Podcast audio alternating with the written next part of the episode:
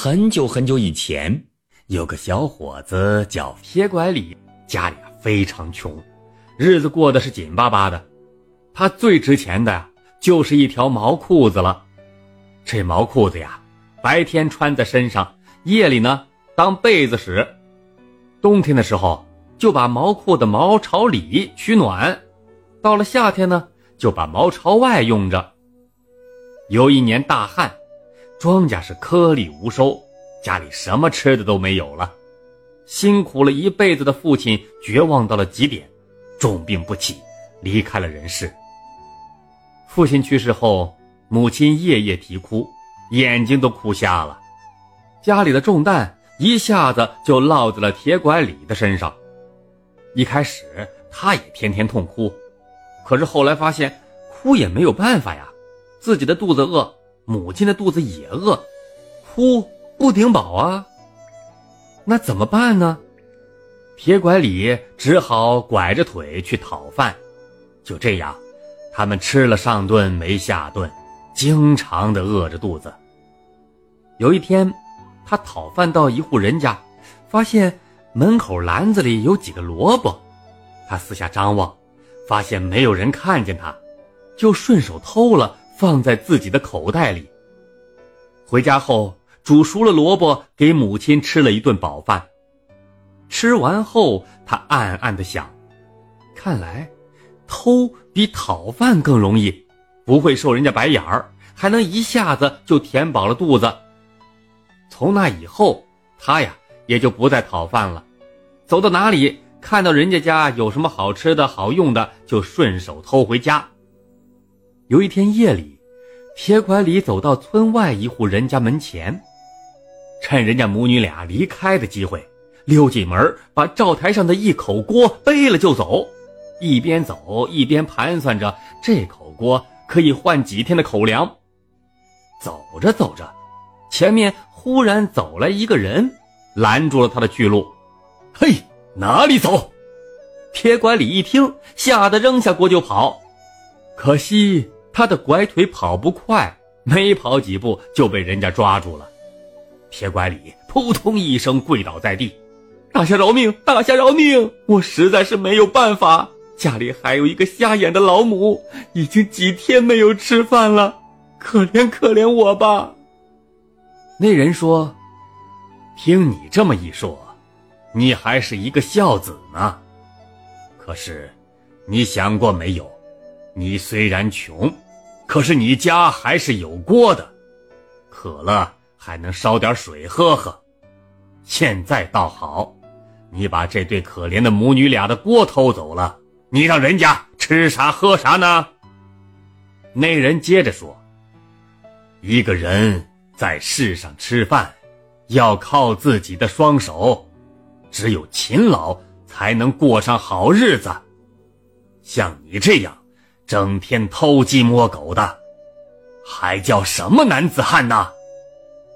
铁拐李听了很羞愧，脸上火辣辣的，低下了头。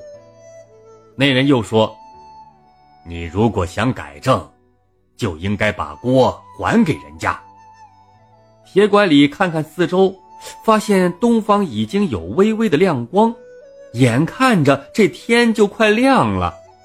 铁拐李生怕自己还锅时被人家抓住，就急忙跪下来磕头说：“求师傅给我想想办法。”那人说：“这个你放心，你尽管去还。”说完，只见那人把手中的拂尘往天边轻轻抖了三下，刚刚亮起来的天边顿时黑成一团。铁拐李背着锅朝那户人家走去。边走边想，这个人真是不简单呐！他让天明就天明，让天暗就天暗。他越想越觉得这人了不起，马上送了锅返回来，见那人果然还在，他急忙跪在地上磕头说：“师傅，指点我一条出路吧，我再不想过偷偷摸摸的日子了。”那人从肩上拿下一个葫芦，说。这个葫芦里装的是济世良药，可以驱瘟除病。今年大旱，瘟疫遍地，百姓遭殃。你背起这个葫芦，就可以去救济众生了。”说罢，那人就不见了。从此，铁拐李改邪归正了。他的母亲去世后，铁拐李就背起葫芦周游各地，为人们驱瘟除病。后来，就成了仙。据说，铁拐李在人间治病的时候，还发生过好多有趣的事情呢。有一天，他来到一个名叫临平的乡下，看见一个农民手提着一个锅盖大小的青鳖，乐呵呵的直跑。铁拐李仔细的看了看鳖。急忙喊道：“大哥，等等！大哥，等等！”农民停下脚步说：“我要回家杀鳖熬汤喝呢，要不要一起来喝点儿？”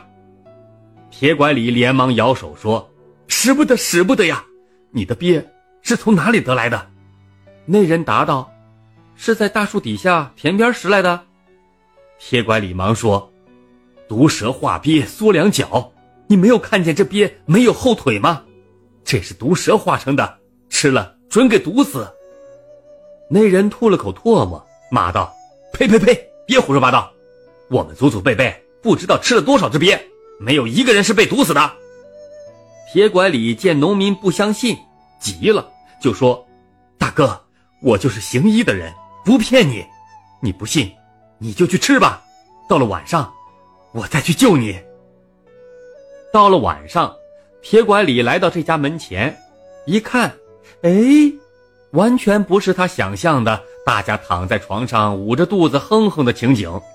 这一家人正嘻嘻哈哈的摇着扇子在乘凉呢。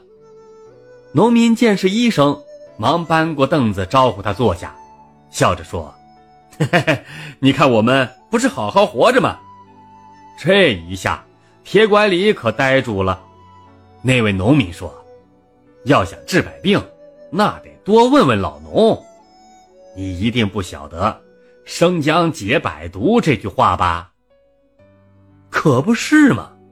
铁拐李根本不知道生姜也是一味药。农民接着说：“我们用生姜烧煮东西吃，什么都不怕。”哈哈哈哈嗯，你怕是位仙家吧？铁拐李问：“是仙家怎么样？”农民说。我们生病自己医，人间自有灵丹药，不劳神仙下凡来。铁拐李听了，又气又羞，把葫芦塞儿拔掉，将里面的灵丹妙药咕噜咕噜的通通倒了个干净，然后他化作青烟跑回天上去了。想继续收听下一集的，那就点个关注吧。